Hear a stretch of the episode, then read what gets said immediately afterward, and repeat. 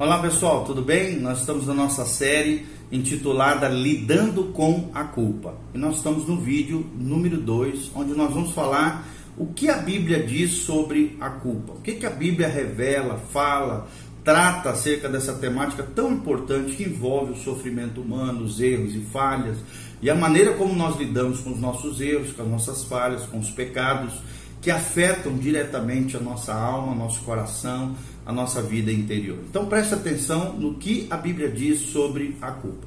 Quando as pessoas falam né, sobre a culpa, geralmente elas se referem à culpa subjetiva, ou seja, aquela culpa que se sente de dentro, dentro do homem, subjetivamente, no interior de nós.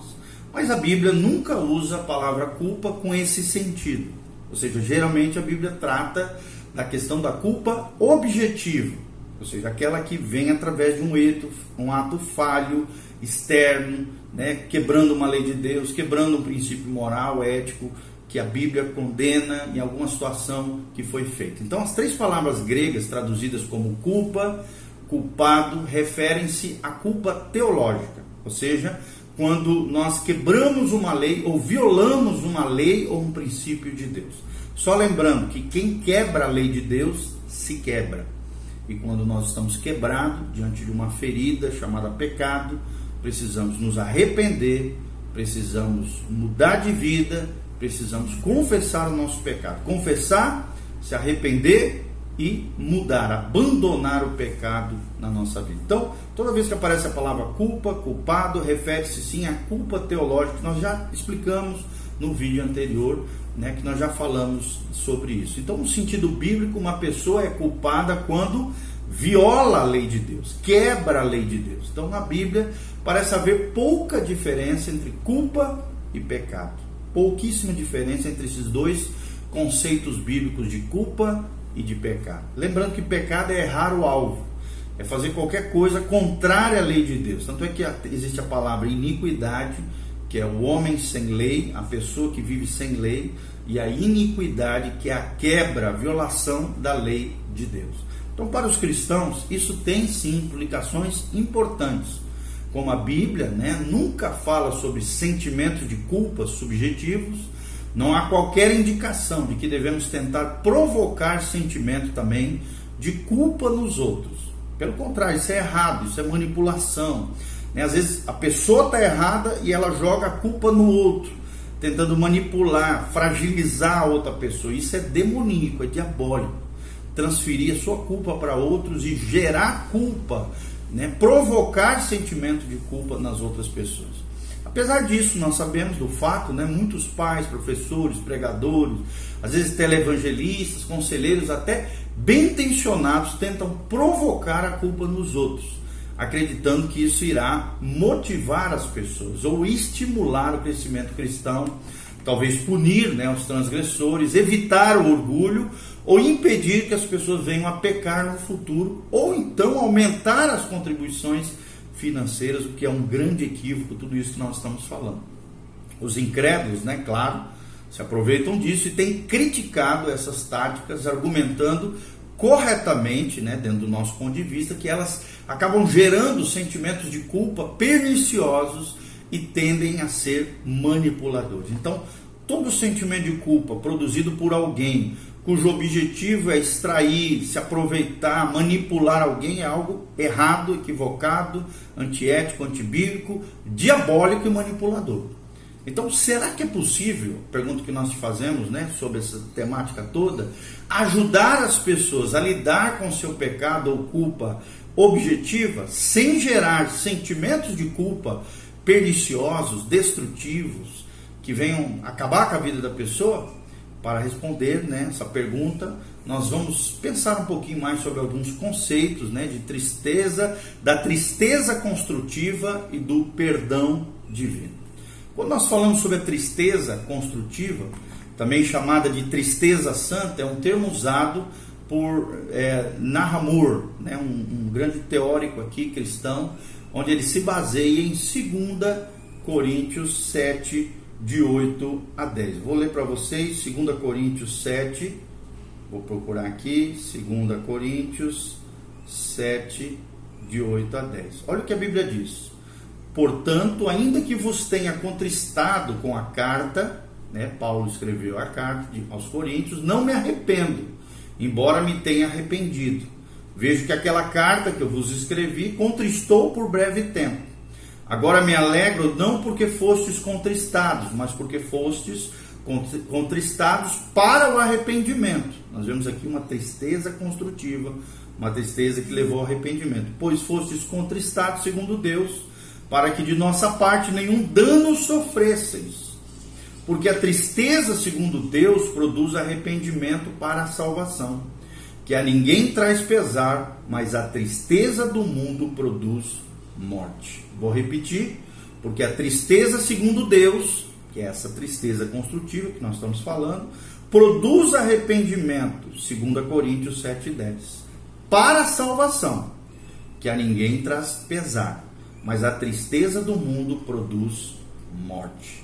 Bom? Então, é, o que é essa tristeza construtiva? Então, nessa passagem, Paulo faz uma distinção entre a tristeza do mundo que parece ser equivalente ao sentimento de culpa, e a tristeza santa, que produz arrependimento para a salvação, que a ninguém traz pesar.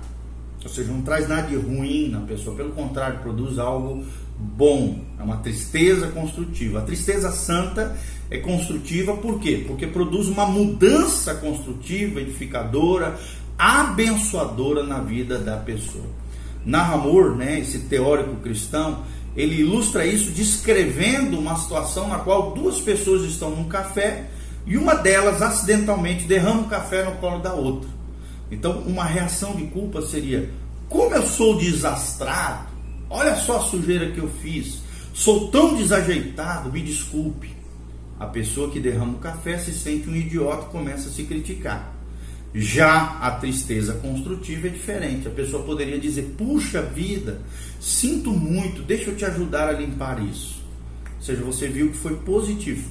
Foi produzida uma tristeza, mas a reação foi positiva, correta, foi lá ajudar aquela pessoa que ele havia deixado cair o café. Então, e mais tarde, né, dentro dessa história, se ofereceria para pagar a conta da tinturaria daquela pessoa que havia manchado talvez a sua calça, seu vestido, a sua roupa. Então a primeira reação é uma culpa psicológica, autocondenatória, tristeza segundo o mundo e não é bíblica, não é correta. Não é assim que nós temos que reagir. Já a segunda é uma tristeza bíblica, correta, é, abençoada, tristeza construtiva, ou seja, está de acordo com a escritura e é positiva, edificadora, abençoadora. Então, Nahamur, esse teórico, levanta essa hipótese de que muitos cristãos passam por repetidos ciclos de pecados, sentimentos de culpa, confissão, alívio temporário e depois mais e mais pecado. Para alguns, a passagem, por exemplo, de 1 João 1,9 é para ser usada como uma espécie de tira-manchas psicológico para remover a culpa emocional. Mas nunca ocorre uma verdadeira mudança na vida da pessoa. E isso não deveria ser assim, né? Obviamente, a culpa, a tristeza construtiva deve gerar arrependimento para a salvação, que nós já falamos. Isso se deve ao fato de que a confissão, na verdade, se baseia, né, quando ela, ele tem essa confissão, né, como uma espécie de tira-manchas psicológico para remover a culpa emocional, é uma espécie de confissão que se baseia no motivo egoísta, ou seja, aliviar o sentimento de culpa. E assim que o alívio vem, a pessoa se sente livre para pecar novamente e o ciclo acaba se repetindo. O que é um equívoco, é um erro, é o que os especialistas de cura interior chamam de ciclo da derrota.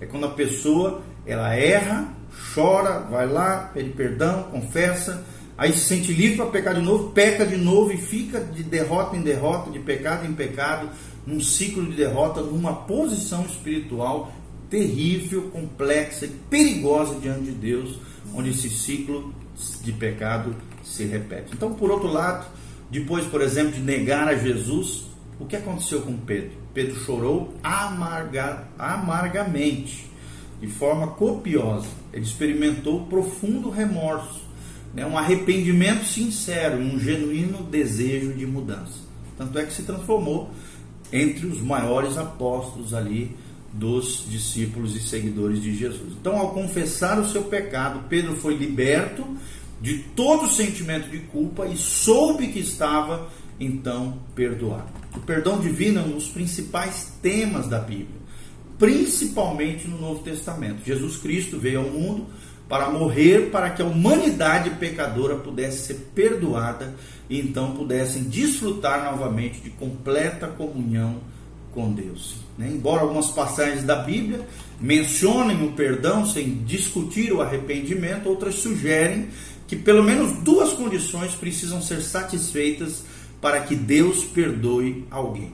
Em primeiro lugar, precisamos nos arrepender, pois diz a palavra de Deus, perdoar-nos sem, né, sem exigir arrependimento seria como desculpar o pecado ou ser indiferente a ele. É o que nos ensina a palavra de Deus através desse conceito que nós estamos passando. Em segundo lugar, além do arrependimento, precisamos estar dispostos a perdoar.